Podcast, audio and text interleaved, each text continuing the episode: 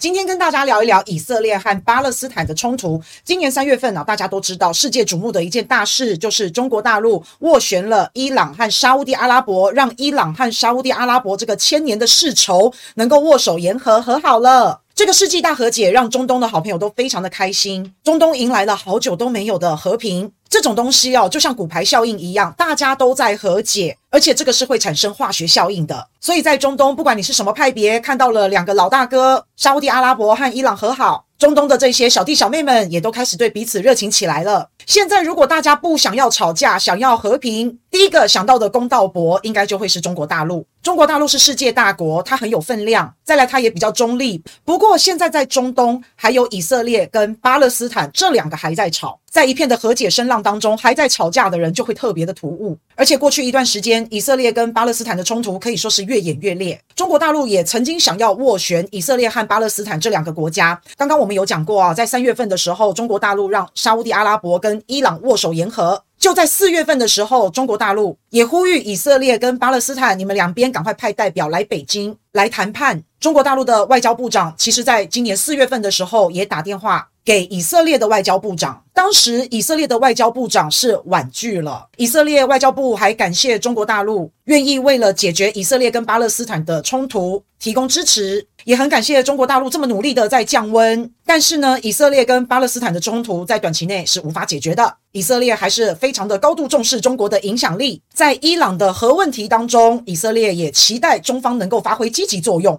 这是今年四月份以色列外交部长的一个回应啊。那这个回应很简单，就是在告诉中国大陆，谢谢你，但是我们以色列的家事不用你管，因为这个事情在短期内是无法解决的。那中国大陆，你这么有影响力，你还是去管管伊朗的核问题好了。其实，在今年的四月份，中国大陆主动的介入以色列跟巴勒斯坦的问题，其实是一个很好的时机点。再加上在三月份不久之前，沙乌地阿拉伯跟伊朗两个人才和解，有一个很好的榜样、很好的典范树立在前面。不过很可惜的就是，以色列在四月份的时候没有抓住这个机会。那有时候呢，机会就是稍纵即逝。在以色列婉拒中国大陆的好意之后，过了没有几个月。伊朗就正式的官方宣布，他们已经有射程两千公里的超高音速导弹。这个超高音速导弹是连美国都没有的，但是伊朗有。美国都没有的超高音速导弹，就表示他的小弟以色列也没有。但是以色列跟伊朗两个人也不和，所以你的对手有了超高音速导弹，我相信以色列现在应该头很晕，心里应该是毛毛的。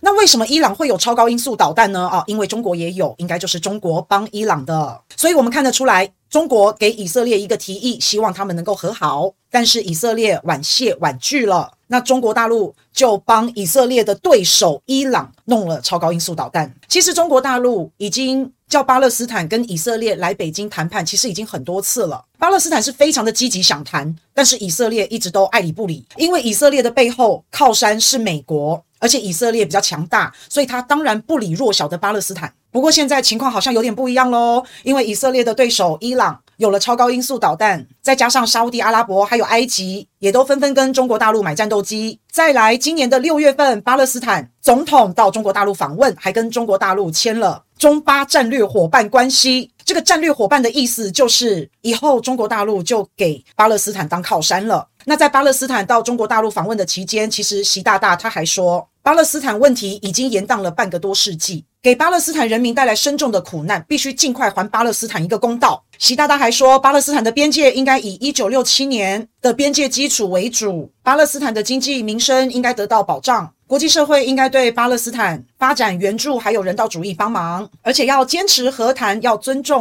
耶路撒冷宗教圣地历史上形成的现状，不要有过激的言语、挑衅的言辞等等。而且更应该要召开更大规模、更具权威性的国际和平会议，来创造和谈的条件，来帮助巴勒斯坦还有以色列这两个国家和平共处。这个大家应该要一起来努力，中方也愿意发挥积极作用。所以习大大他帮巴勒斯坦的边界已经下了定义，而且还给了巴勒斯坦和平的一个方向，还有和平的进程，还有步骤。然后也呼吁全世界应该要来帮助巴勒斯坦跟以色列的和平谈判。大家有没有发现，当事人之一的以色列完全没有发言权，完全被边缘化？这几个月来的一个国际趋势的转变，再加上中东人跟大陆买战斗机，再加上以色列的敌国拥有了高超音速导弹，这一切的一切，还有巴勒斯坦总统访问中国大陆，这些真的都让以色列再也坐不住了。所以，《以色列时报》在六月二十六号其实有报道，以色列的总理会在下个月访问中国大陆。而这篇报道当中还指出，美国总统拜登在短期之内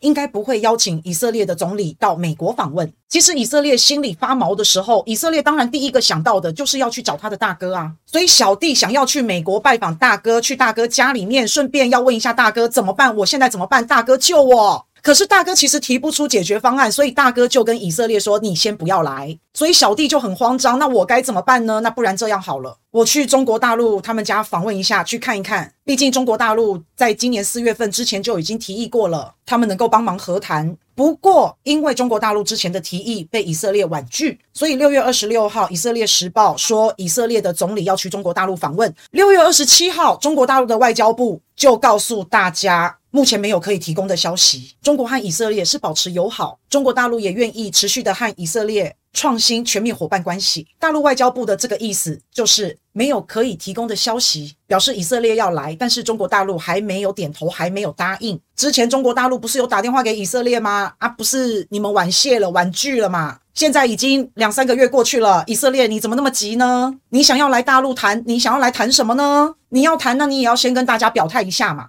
过去你在很多的议题上面、问题上面都是如此的含糊，所以以色列你现在想来，那你也要先澄清一下，跟大家说一下你的意向嘛，不然你要来谈什么？要来谈可以，麻烦先给出正确答案。接下来我们还要看一看到最后的发展是怎么样啊？只是说以色列应该在有能够选择的时候，赶快的把握机会，抓住机会。以色列要能够接得起人家抛给你的球。而且要从更高的位置来看未来的走向、未来的趋势还有形势，不然以色列你的身上老是背着这个重重的历史包袱，有一天这个包袱越来越重，重到你扛不住的时候，然后你再回头要来请人家帮忙，那个时候的代价恐怕就太大了。